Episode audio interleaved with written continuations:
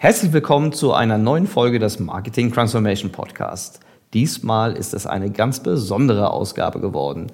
Äh, zum einen möchte ich euch danken. Die, wir haben jetzt ein halbes Jahr hinter uns und das Projekt, was ursprünglich mal meine persönliche Wissensbereicherungsinitiative war, ähm, ist zu einem, wie ich denke, richtig guten Erfolg geworden. Euch allen Zuhörerinnen und Zuhörern ganz herzlichen Dank, vor allen Dingen auch allen Gästen, die hier beigetragen haben, dass hier äh, interessante Inhalte ausgetauscht werden. Ganz herzlichen Dank. Auch ganz herzlichen Dank an die Absatzwirtschaft, die uns netterweise zu den Top 5 der Marketing-Podcasts äh, gekürt hat. Das freut uns sehr und äh, äh, da sind wir auch ein bisschen stolz drauf. Letzter Punkt. Wir wurden gefragt, ähm, ob wir bereit wären, auch selbst etwas mal äh, einzusprechen. Und äh, das haben wir nicht gemacht, aber wir sind netterweise gefragt worden von Leonard und äh, von der Accelerate GmbH, der äh, hatte mich kürzlich im, in München äh, bei einem Podcast äh, zu Gast.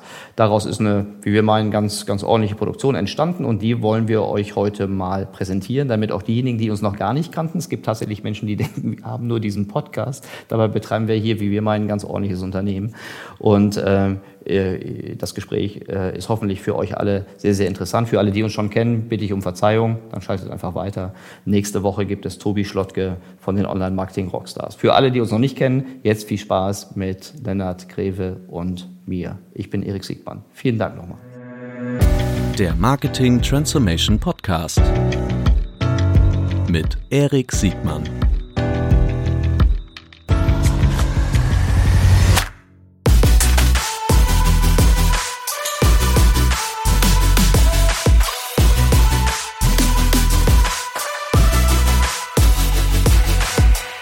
Freue mich tierisch. Ich habe heute einen absoluten Promi aus der Digitalwelt bei mir und zwar Erik. Erik Siegmann, äh, vielen von euch bekannt.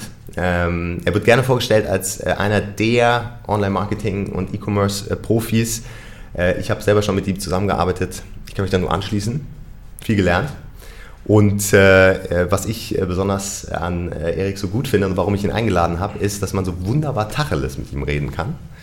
Ähm, er weiß sich zu benehmen in der einen oder anderen Runde. Wollen wir mal schauen.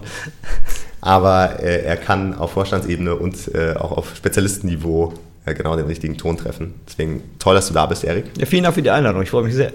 Und wir wollen heute äh, darüber sprechen, was einen guten Marketier von einem schlechten Marketier unterscheidet. Mhm. Aber vielleicht sagst du auch noch mal ganz kurz, warum ja, äh, du so, äh, so erfahren, so ein Experte bist und erklärst noch mal ein bisschen, äh, woher du kommst und was du machst. Ja, vielen Dank erstmal für die, für die, für die wahnsinnig netten Worte. Ich glaube, ähm, ich habe relativ früh angefangen, äh, mich dem Thema zu widmen, was unterscheidet eigentlich die erfolgreichen Unternehmen im, im Digitalmarketing damals, äh, das war ja so 99, 2000, von den weniger erfolgreichen un Unternehmen. Und äh, ich habe selbst äh, gegründet, wie so viele in dieser 99er, 2000er Phase mit E-Commerce, mit dem E-Commerce, im Blumenversand gegründet und habe das dann immer, immer weiter gesponnen, habe das dann auch in der größeren Struktur machen dürfen, im Rahmen eines Family Offices, die wiederum viele Beteiligungen in unterschiedlichen Größenordnungen hatten, also vom ganz reifen FMCGler bis zum sehr speziellen ähm, E-Commerce. Ähm, äh, Unternehmen.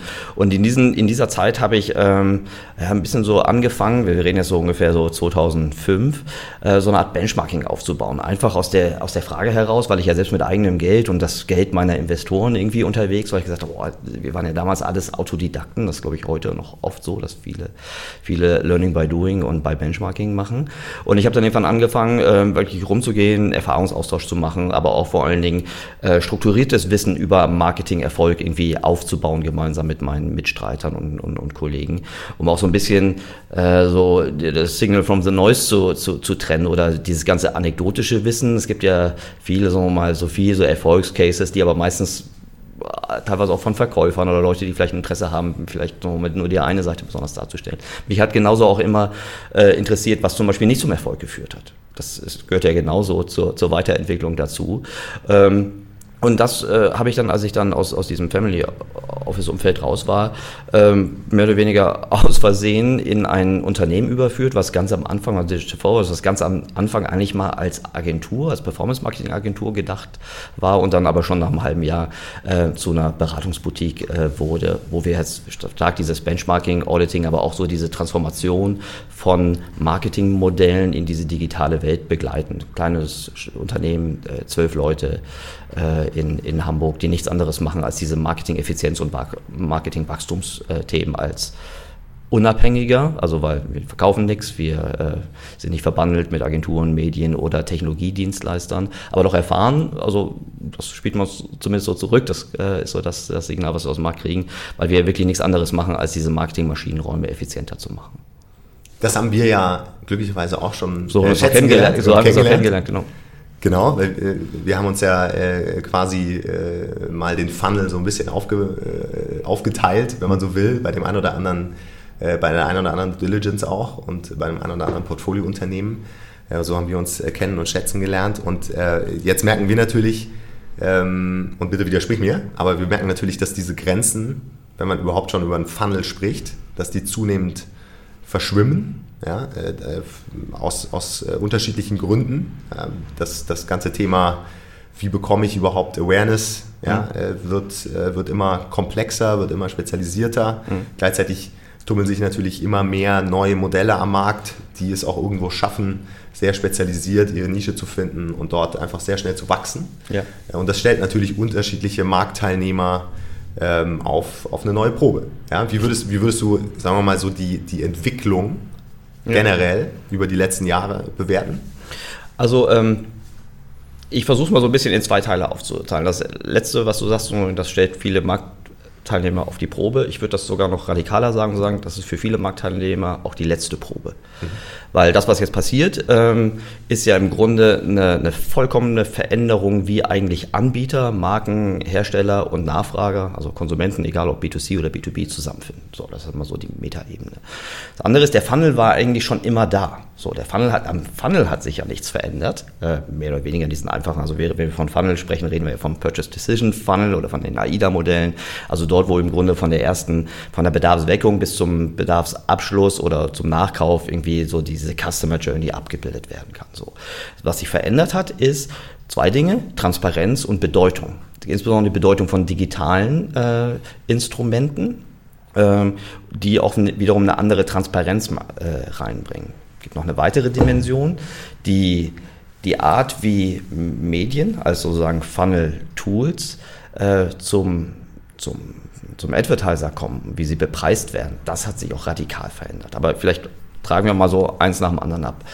Die, ähm, die größten Veränderungen, die man jetzt so sieht, je nachdem mit, mit welchem Geschäftsmodell man es zu tun hat, ist, äh, dass wir es jetzt eigentlich mit einer lupenreinen oder auf dem Weg dazu sind, eine lupenreine Plattformökonomie zu kriegen. So jetzt die meisten reden jetzt gerade so im E-Commerce-Umfeld, wie, wie, wo ihr ja schwer unterwegs seid, ähm, sehen das sehr stark über die Distributionswege, ne, über die über die, die, die Transaktionsplattform, wo Dinge gekauft werden können.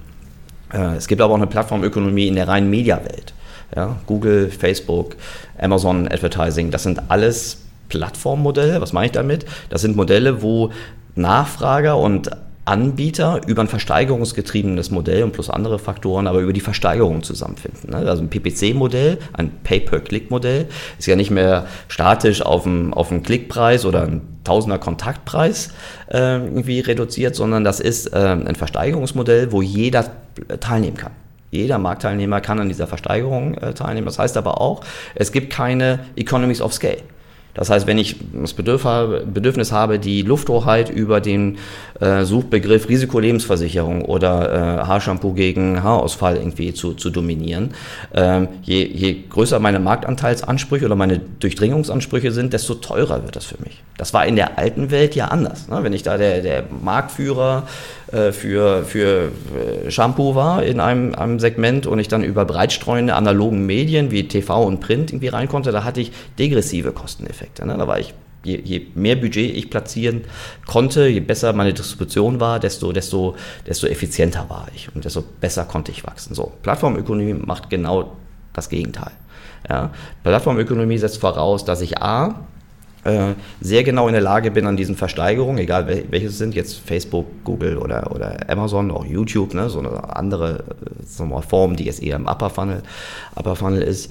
Ähm, ich kann da teilnehmen, aber ich muss sehr genau in der Lage sein zu wissen, wofür ich da eigentlich biete. Das wiederum heißt, ich muss überhaupt Signale haben, was dich denn überhaupt aus einer, wie ich von einer, mal ganz abstrakt gesagt, von einer Ad-Impression oder von einer Opportunity to be seen bis zum Abschlusswert oder vielleicht sogar bis zum Nachkaufverhalten eines, eines Kunden diese Informationen auch wirklich, wirklich äh, sehen und äh, steuern und manipulieren zu können. So, und das ist bei den meisten Maschinenräumen der Advertiser, die schon vor 2005 eine Identität, also schon, schon eine, eine Struktur hatten, eine Riesenherausforderung, weil die sind nicht so gewachsen. Ne, die haben ihr Marketing auf anderen Prämissen, auf anderen Spielregeln aufgebaut, als die Plattformökonomie heute mitbringt. Deshalb sind auch diese ganzen Player, die jetzt so in der, in der hyperkompetitiven Digitalzeit, also nach 2008 geboren sind, also wie die Salandos, die About Yous etc., auch so strukturell viel besser äh, aufgestellt als diejenigen, die Incumbents, die schon ähm, äh, vor 2008 irgendwie unterwegs waren. Und die, die sogar noch nach 2008, 2009 aufgebaut wurden hm. und jetzt laufen, machen es ja nochmal einen Tick anders, beziehungsweise einen Tick radikaler. Genau.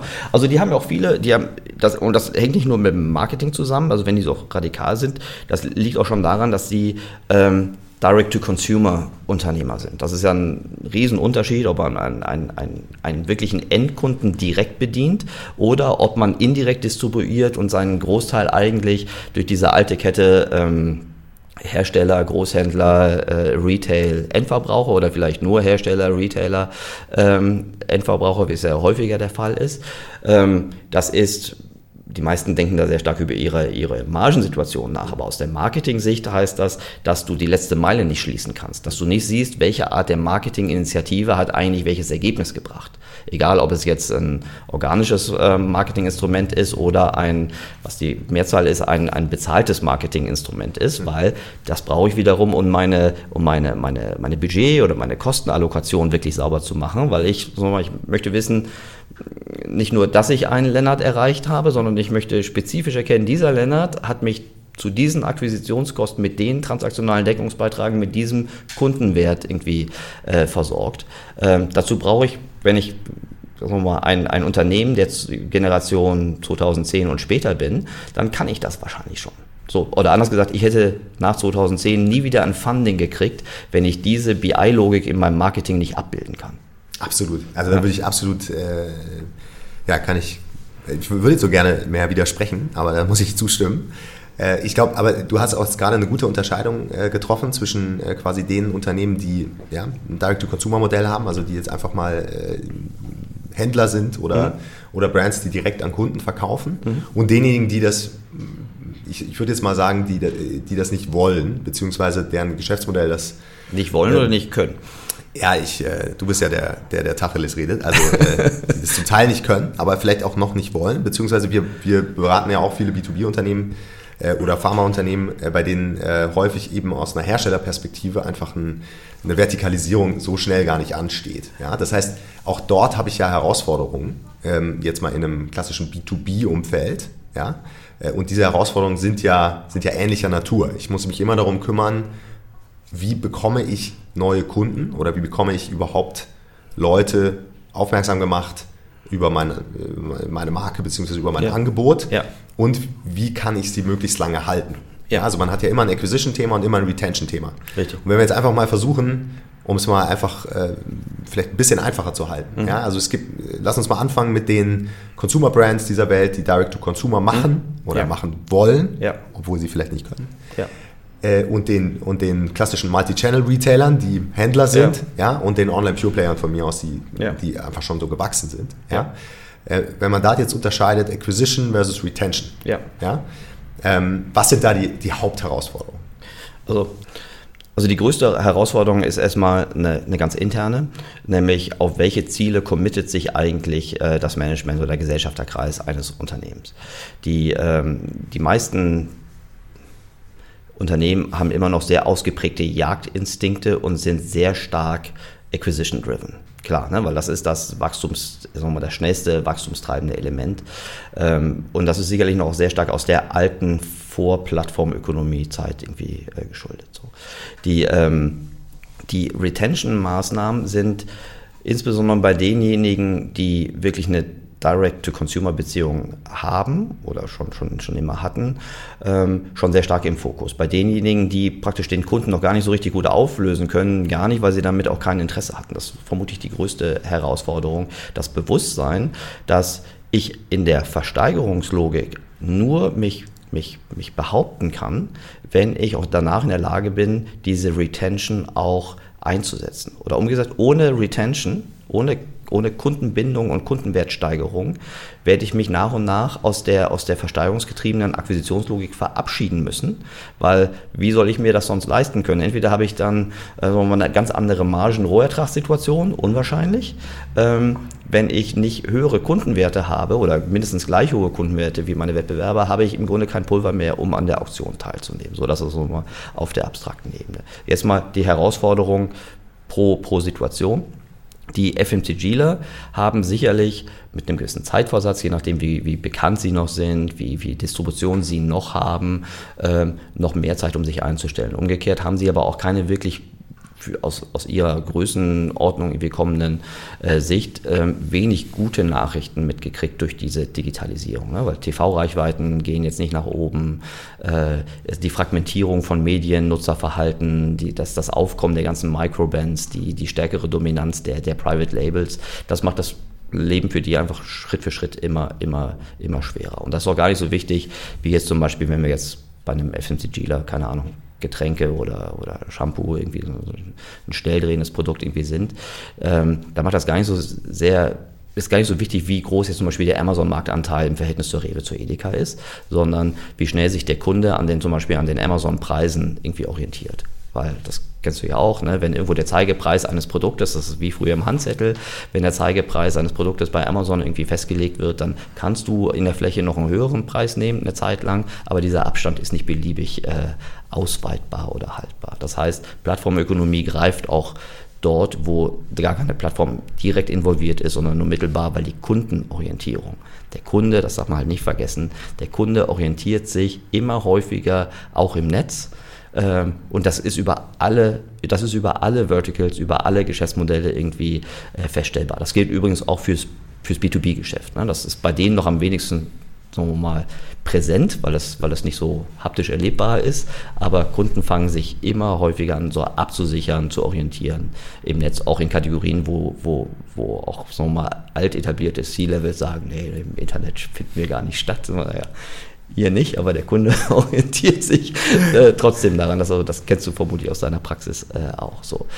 Die, die größte Herausforderung bei den, bei den, bei den FMCG-Lern, die noch keinen Direct-to-Consumer machen, ist, äh, es ist so ein ganz schleichender, gradueller äh, Veränderungsprozess. Das heißt, Marken werden immer noch gesucht. So. Aber das ist im Grunde äh, ein Asset aus der Vergangenheit, dass Marken bekannt und gesucht werden, was äh, sich in Zukunft immer schwerer aufrechterhalten oder weiterentwickeln lässt. Ne? Das kann man auch bei den meisten Suchbegriffen für etablierte Marken immer deutlicher äh, finden. Heute gibt es dann auch Alternativmarken und die werden auch geführt wie Marken. Ähm, das wäre vor zehn Jahren nicht möglich gewesen, solche Marken aufzubauen, die halt rein aus dem, aus dem, aus dem Plattformökosystem kommen. Was machen die? Die machen super Produkte, die machen gutes Amazon SEO, die haben super Bewertungen und die haben äh, günstige Preise. So, und das ist in fast allen Kategorien zu beobachten, dass also der, der relative Marktanteil für Marken äh, eher ein schleichender Rückläufiger ist, wenn sie nicht dafür tun, dass sie auch auf der Upper Funnel Seite, aber auch auf der Produkt-, auf der Bewertungs- und auf der Preisseite kompetitiv sind. So, das ist die größte Herausforderung da. Aber auch da, auch bei Amazon muss es einen Suchschlitz geben. Der Suchschlitz als Lower Funnel Instrument, ähm, kann ja nur nochmal gefüttert werden, wenn auch Kunden, Konsumenten oder gerade auch neue Konsumenten äh, überhaupt ein Bewusstsein haben, dass es da Produkte, Lösungen und Marken eines, eines, eines Herstellers gibt. Das heißt, ähm, da gibt es einen Bedarf. Problem bei diesen Upper Funnel Maßnahmen im Digitalen, Sie sehen natürlich erstmal auf einer reinen Kosten-Umsatzrelationsebene immer schlechter aus als die Lower-Funnel-Maßnahmen. Das heißt, die Unternehmen, die leider nur ein, ein kaufmännisches Controlling haben und kein wirklich marketinggetriebenes äh, Controlling, die tendieren dazu, immer mehr auf die Lower-Funnel-Maßnahmen äh, zu gehen und kommen dann in so eine Saturierungsfalle. Wobei das ja auch Philosophie und äh, sehr viel Mindset ist. Also äh, TV, oder? Vor 30 Jahren konnte auch keiner messen, aber es war einfach Gott gegeben, dass man über TV die Masse erreicht und eine Marke stärken kann und für Transaktionen sorgen kann. Damals gab es ja auch nichts anderes. Ähm, also breit streuen, um Bedarf zu wecken. TV hat ja auch durchaus auch, muss man ja auch fairnesshalber sagen, hat ja auch eine Renaissance erhalten. Also seit 2000, 2008, äh, aber aus anderen Gründen mit anderen Rahmenbedingungen. Ne? Also die TV-Renaissance, die es jetzt zum Beispiel gibt, ist einfach äh, dadurch begründet, dass zum einen die Preise im TV, eine hohe, also die Brutto-Netto-Preise, ist ja auch kein Geheimnis, im TV eine große Varianz haben, um es mal ganz vorsichtig auszudrücken, und teilweise das Bedarfsweckung im, in analogen Medien teilweise durchaus günstiger ist auf einer, auf einer Cost per Lead oder Cost per, per, per, per New Acquired Customer, ähm, dass die auch günstiger sind als vergleichbare Display- oder Bewegtbild-Kampagnen. Äh, also das gibt es ja schon. Ne? Das, ich ich habe mich gerade auf die, auf die rein digitalen Maßnahmen Maßnahmen äh, bezogen. Das sind zum Beispiel die, die Kosten-Umsatz-Relation auf äh, Search-Terms, in dem meine eigene Marke denn vorkommt. Die ist natürlich, äh, sagen wir mal, immer, immer die beste. Die Wahrscheinlichkeit, dass du da mit deinem Markt größer machst, ist natürlich geringer als bei generischen Search-Terms. Das ist ja eigentlich eine Binse.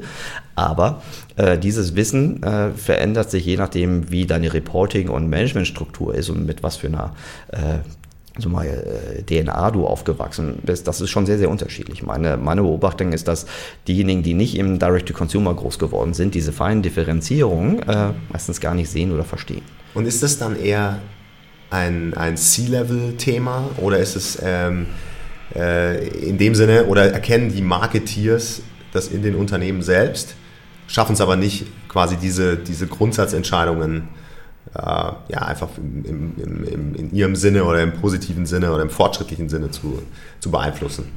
Also so ein, bisschen, so, ein bisschen, so ein bisschen verallgemeinern würde ich sagen, die, die fachliche Ebene sieht das alles, wird aber falsch incentiviert oder wird nicht ausreichend gut incentiviert. Weil je höher du in die, in die Gesamtverantwortung gehst, desto geringer ist, also bei, bei so, so mal traditionelleren Unternehmen, desto geringer ist eigentlich das spezifische Wissen um einen Marketing-Wertbeitrag eines Kanals oder die Steuerungsgrößen oder die, die zu erwartenden KPIs, ähm, die, wir, die wir erwarten können. Das heißt, wenn du so im Vier-Augen-Gespräch, wir machen ja viel auch dieses Auditing-Geschäft, wo wir so eine neutrale Bewertung vornehmen über die Marketing-Performance eines Unternehmens, da merkst du ganz genau, dass unter vier Augen die, die Fachleute das alles verstehen. Aber wenn die zum Beispiel nur eine Bereichsverantwortung haben, dann optimieren die erstmal ihren Bereich. Ähm, und der, der C-Level guckt dann zu schnell halt mehr auf reine kaufmännische äh, KPIs, was ja okay ist, aber die sind halt dann nicht verursachungsgerecht. Die sind dann nicht, die sind dann nicht wirklich äh, eine Entscheidungshilfe für eine, für eine strategische Entscheidung. Die Übersetzung, sondern was können wir erreichen in, im Sinne von Ergebnissituationen und Wachstumssituationen, das ist wirklich sehr, dieses Wissen ist sehr ungleich verteilt. Und, aber das muss ja gerade der C-Level entscheiden. Nur da wandern halt unangenehme Botschaften, äh, also dass es zum Beispiel schwieriger ist oder dass sich auf jeden Fall die Kosten-Umsatz-Relation bei hohem Wachstum irgendwie verschlechtern wird. Diese Information wächst meiner äh, Erfahrung nach äh, maximal von, von, von, aus der Mitte noch tiefer, aber nicht wirklich ganz bis oben. Hervorragende Unternehmen beherrschen das. Bis zum Gesellschafterkreis wissen die ganz genau, äh, welche Auswirkungen auf die G&V haben, sich, haben eigentlich ihre, ihre digitalen Wachstumsziele und, und, und Initiativen. Mhm. Ähm, jetzt hatten wir anfangs auch nochmal erwähnt, du hast ja mit guten Marketeers zu tun mhm. und nicht so guten? Äh, sagen wir mal, herausgeforderten äh, Marketier. Also ich glaube, ja, natürlich habe ich es auch mit nicht guten Marketeers zu tun. Ja. Äh, aber ich glaube, das, was noch besonderer ist, die, die Herausforderungen, in denen die unterschiedlichen Unternehmen gerade sind. Aus welchen Gründen auch immer. Das können Marktgegebenheiten sein, das können interne organisatorische Aufstellungen sein, das können aber auch zum Beispiel äh, unklare Bilder zwischen dem Gesellschafterkreis und dem, und dem Management oder den, den Fachabteilungen sein. Also ja. gerade wenn große Initiativen anstehen, Investitionen in Technologien, in Leute, äh, Reorganisation von Arbeits, also Arbeitsteilungen wie zum Beispiel zwischen Agenturen und der eigenen Wertschöpfung, das sind so Situationen, wo wir häufig involviert werden als Neutraler. Jetzt sieht es ja so aus, als ob wir in eine tiefere Rezession rutschen. Das Konsumklima färbt sich dunkel ein. Und äh, beziehungsweise wird ja nicht ewig äh, so rosig bleiben. Das heißt, wenn jetzt Budgetphasen anstehen bei vielen, vielen Unternehmen und die sind schon mittendrin, dann werden ja wahrscheinlich eher die Rotstifte wie immer an Themen und an Projekten oder auch an Budgets äh, angesetzt, die sagen wir mal, eher vielleicht mm, unerprobter sind oder moderner oder risikoreicher äh, anmuten. Ja, das lässt jetzt für uns den Schluss zu, dass ähm, viele Unternehmen sich wahrscheinlich weniger um sehr, sehr strategische Wachstumsthemen kümmern werden oder weniger, sondern sich mehr mit sich selbst beschäftigen. Ja, ist, das, ist das dein Gefühl auch und was heißt das fürs Marketing? Also ich glaube, die Unternehmen, die eh schon in einem hochkompetitiven Umfeld waren ähm, und jetzt vermutlich jetzt noch weiter herausgefordert werden, ähm, die werden sehr wahrscheinlich weiterhin auf ihre Effizienzinitiativen äh, sich stützen. Die haben aber diese Effizienz Initiativen auch schon gehabt, als die Konjunktur wirklich noch dem Höhepunkt war. Ganz einfach aus dieser plattformökonomischen äh, Grundlage heraus, weil die in super kompetitiven Umfeldern sind. Du schaffst heute nichts, wenn du im, im Finance, im Travel, im you name it, im Mobilfunk, äh, Strom, ne? überall ist der, ist der, sind die Margen so knapp, die, der, der Kampf um den Kunden so hoch, dass die schon alle effizienzorientiert sein müssen. Deshalb glaube ich, so Window-Dressing-Projekte, die werden gekippt und das ist, glaube ich, auch ganz okay. Ähm, weitere Initiativen, die einfach eine bessere äh, Perspektive für die, für die zukünftige Marktbearbeitung irgendwie äh, als, als, als, als Ziel haben, die, glaube ich, werden eher noch verstärkt. Vielleicht werden sie anders gegriffen, also was teilweise auch gar nicht schlecht ist. Großkonzerne neigen ja dazu, immer noch so, so große, prototypische, äh, äh, jetzt lösen wir einmal alles auf einmal Projekte zu machen und fangen jetzt an, lieber äh, kleinere Schritte zu machen, schneller zu lernen, um nicht so große, große äh, Zeitabstände zu haben, bis sie die, die, die den Return äh, ihres, ihres Investments irgendwie haben werden. So, das sehe ich erstmal als, als positives Instrument. Ein, weiteres, ein weiterer Effekt ist, dass sich immer mehr Unternehmen auf Retention-Maßnahmen konzentrieren werden, was auch sinnvoll ist. Äh, das müssen sie so oder so. Und wenn jetzt die äh, sich ankündigende Rezession eher dafür äh, hilft, dass zum Beispiel Wachstums Ziele, sagen wir mal, abgeschwächt werden können, aber dafür mehr in die, in die, in die Gesundheit einer Struktur, der einer Kundenbeziehung investiert werden kann, dann ist das, glaube ich, sehr, sehr, sehr, sehr hilfreich. Genauso wie Initiativen, die die Arbeitsteilung besser machen. So, äh, ich muss mir halt überlegen, wie viel kann ich zum Beispiel mit eigenen Ressourcen, mit einem, mit einem eigenen Knowledge Center wirklich aufbauen. Klar ist das kurzfristig eine Übergangsphase, aber die Abhängigkeit von Dritten, also von Dienstleistern, äh, wir haben eine hohe Abhängigkeit in diesem Geschäft von immer noch von, von, von, von Mediaagenturen im wesentlichen Sinne, mit einer, mit einer begrenzten Perspektive, dass das irgendwie besser wird, weil sagen wir mal, die Versteigerungslogik ist nicht der Freund der, der Media-Agentur-Advertiser-Beziehung, ähm, aber auch von, von, von Beratern. Also Beratern wie wir sind auf der einen Seite, wenn sie nicht irgendwie rein, rein, rein effizienz- und, und wachstumsgetrieben sind. Ähm, Deshalb glaube ich, dass eine Konzentration auf die Dinge, die wirklich den Unternehmenserfolg oder den Unternehmenswert nachhaltig absichern, die werden mehr und die Sachen, die mehr oder weniger nice to have sind, die werden weniger und gekillt werden. Ich glaube, das wird sehr stark zu einer Fokussierung führen.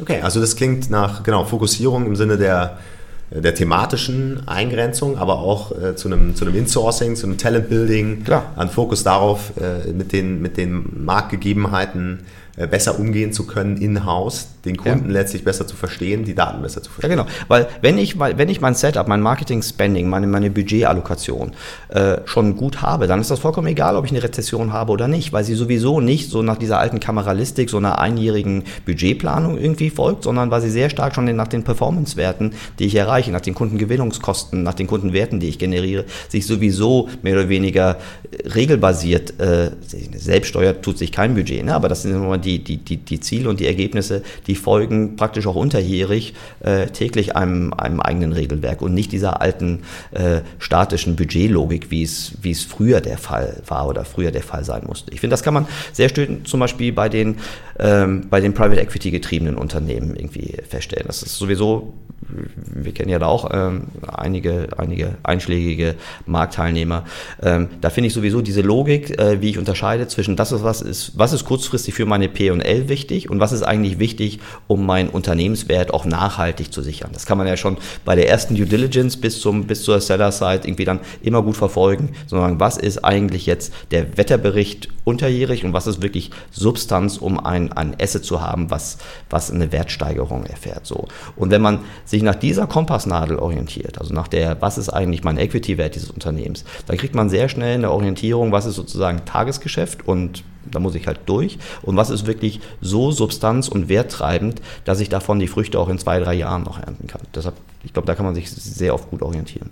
Ja, das wäre natürlich super. Jeder äh, committet sich auf fünf Jahresziele, äh, was der normale Rhythmus ist, ja, äh, bei, im Private Equity Umfeld, äh, bis der nächste Verkauf wieder ansteht oder die nächste Transaktion. Ja. Aber ist äh, letztlich sehr, sehr, sehr stark ROI und EBIT gesteuert. Ne? Ja klar, aber das ist auch ein schönes Beispiel für die Incentivierung. Ne? Das merke ich immer wieder. Ich werde oft gefragt, so sich mal, was ist eine Sache, äh, wo du sagst, woran kannst du einen guten von einem schlechten Advertiser unterscheiden? Und dann gibt es so ein paar Sachen, die sind offensichtlich. Ne? Je, je, je härter das Marktumfeld, wenn die immer noch bestehen, dann sind die sehr wahrscheinlich schon sehr effizient aufgestellt. Die andere Beobachtung Beobachtung ist, ähm, nach, wonach werden die eigentlich incentiviert? Und das ist, wenn die jetzt praktisch auf der Quartals-, Jahres-, P&L-Ebene incentiviert werden, ähm, dann bist du, dann die ganzen Initiativen, die du für so eine Transformation machen äh, musst, die sind dann entweder so lang gegriffen, dass sie sowieso nicht mehr erleben werden, äh, was dann passiert, oder sie sind zu sehr an der Oberfläche. Bei, bei PEs finde ich, ist, ist oft, nicht alle, aber in vielen Fällen wirklich ähm, oft so gut orientiert, dass es wirklich das Incentive und nicht nur für den C-Level und, und, und Investment Manager, sondern auch bis in die, in, die, in die funktionale Steuerungsebene hinein, dass ein Incentive wirklich auf Nachhaltigkeitswerte gelegt werden kann, wie zum Beispiel die äh, Kundenwertentwicklung, das Nachkaufverhalten, äh, den Deckungsbeitrag auf einer Transaktionsebene etc. Also nicht nur Mikrokennzahlen, aber so, dass die, dass die operative Steuerung nicht dadurch abgelenkt wird, dass ich jetzt eben, keine Ahnung, nochmal schnell 2500 Girokonten aufmachen muss, die nicht teurer sein dürfen als 10 Euro Stück. Also ich halte jetzt mal fest, äh, für 2020 sollte sich jedes Unternehmen vornehmen, endlich äh, einen Private Equity äh, Abnehmer zu finden, ja, der einem äh, Data-driven, äh, OKR-driven so Organizations äh, und Skills beibringt. Abgesehen davon was würdest du jedem Unternehmen oder ich deinen würde, Kunden raten? Ich würde, ich würde, also das mit dem Private Equity, das ist natürlich die Kausalität ist anders. Ne? Ja. Also sagen, ich muss einfach auf die Equity-Werte äh, gucken. Das kann ich auch selbst machen, ohne dass ich meinen Laden verkaufen muss. Die, ähm, ich würde jedem raten, ein schonungsloses Bild über seine ist-Situation, über seine tatsächlichen Stärken und Schwächen. Und Stärken und Schwächen äh, meine ich nicht nur ähm, wettbewerbsseitig. Ich glaube, ich würde gar nicht so sehr auf den Wettbewerb gucken, sondern inwiefern ist meine Organisation überhaupt aufgestellt, äh, den Herausforderungen dieser neuen Plattformökonomie irgendwie zu begegnen. Da würde ich mich ganz, ganz ernsthaft mit auseinandersetzen. Wenn ich mich nur mit meinen, mit meinen Peers auseinandersetze, habe ich sehr wahrscheinlich das Problem, dass die die gleichen Krankheiten haben wie ich. So, Absolut. so deshalb ein, ein schonungsloses Bild über meine Situation, meine Stärken und Schwächen und meine Chancen und Risiken, die ich in der, in der Zukunft irgendwie äh, ergreifen kann äh, oder denen ich ausgesetzt bin. So, und daraufhin würde ich ein, ein ehrliches, abgestimmtes Bild über meine, meine Strategie äh, festlegen. Das ist so etwas, was, was ganz oft so, ein, ganz, so eine tiefhängende Frucht ist, dass ein nicht ausreichend transparenter Umgang über tatsächliche Erwartungshaltung, was in der Zukunft passieren sollte, das, das, den Teil, der Teil ist noch einfach, aber welche notwendigen Veränderungen ich dafür ergreifen muss, um diese Ziele überhaupt zu erreichen. So, da ist dann oft so mehr, mehr Wunschdenken am Start und dann sind oft viele der, der, der, der Fachleute nicht ausreichend motiviert, um diese äh, eher schwierigen Wege auch wirklich nach oben zu kommunizieren. Die viele machen dann so eine Abkürzung, um einfach, damit sie die Investitionsfreigabe kriegen, machen sie Versprechungen, die sehr wahrscheinlich nicht so eintreten können. Das ist ja ganz oft auch bei IT-Projekten. Ne? Äh, dann wird dann mit, mit, mit Kostensynergien argumentiert, dann wird dann mit, mit Effizienz im Sinne von Headcounts-Reduktion irgendwie argumentiert. Und wir alle wissen, äh, man kann es ja rückwärts ingenieren, wie oft das wirklich äh, stattfindet.